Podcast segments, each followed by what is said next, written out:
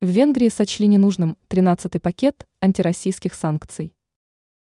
Будапешт не поддержит очередной пакет санкционных мер против РФ, если в него войдут ограничения в сфере ядерной энергетики. Причем венгерская сторона считает новый пакет антироссийских санкций ненужным. Информация по этому поводу, как передает ТАСС, поступила от руководителя венгерского внешнеполитического ведомства Петера Сиярта. Он указал на то, что ранее уже отмечал тот факт, предшествующие санкционные пакеты оказали больше влияния на экономику Европы, нежели на РФ.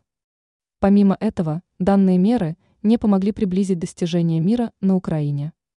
По словам руководителя ведомства, если в таком случае обратить внимание на цифры, то можно увидеть, что санкционная политика просто провалилась.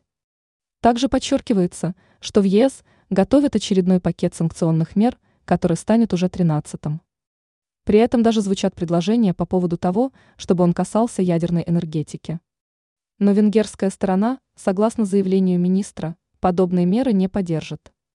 Ранее стало известно о том, что Евросоюз обсуждает новые антироссийские санкционные меры.